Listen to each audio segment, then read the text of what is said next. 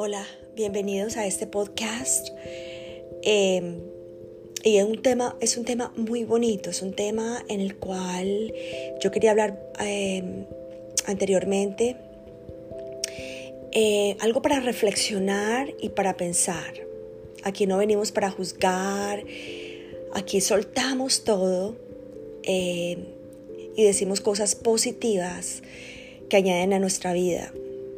El tema de hoy es un tema que nos interesa a todos, a todas las personas adultas en las cuales tenemos relaciones eh, de matrimonio, de pareja, con nuestros hijos, con nuestros hermanos. Eh, pero muy importante entender eh, y hago mucho hincapié en que tenemos que trabajar nuestro niño interior